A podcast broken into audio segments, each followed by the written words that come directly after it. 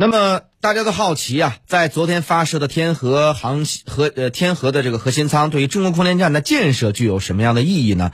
走进今天非常评论，我们一起来了解一下。非常评论。那么实际上呢，这就是航天所带来的重要意义。中国现在进行的一系列的航天发展，包括北斗、嫦娥等等。那么这样的工程建设呢，其实可以带动一个国家的科技发展。航天科技可以说是所有科技里边的领头羊、佼佼者。如果能够把空间站建立起来，很多基础的问题、基础的学科都会有非常好的发展。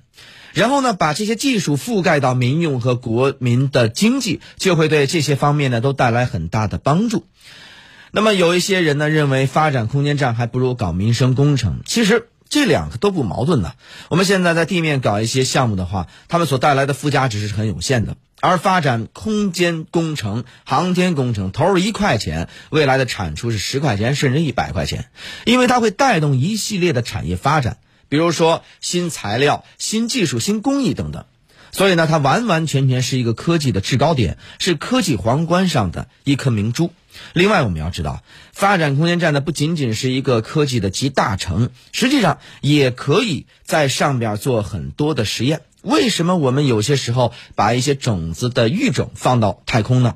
因为太空有微重力环境，还有这个强辐射。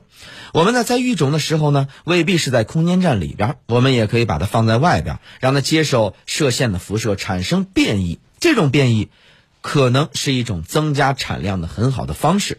还有呢，就是新材料在地面的环境下没有办法来做，而在太空很多方面的研究就都可以很好的去做。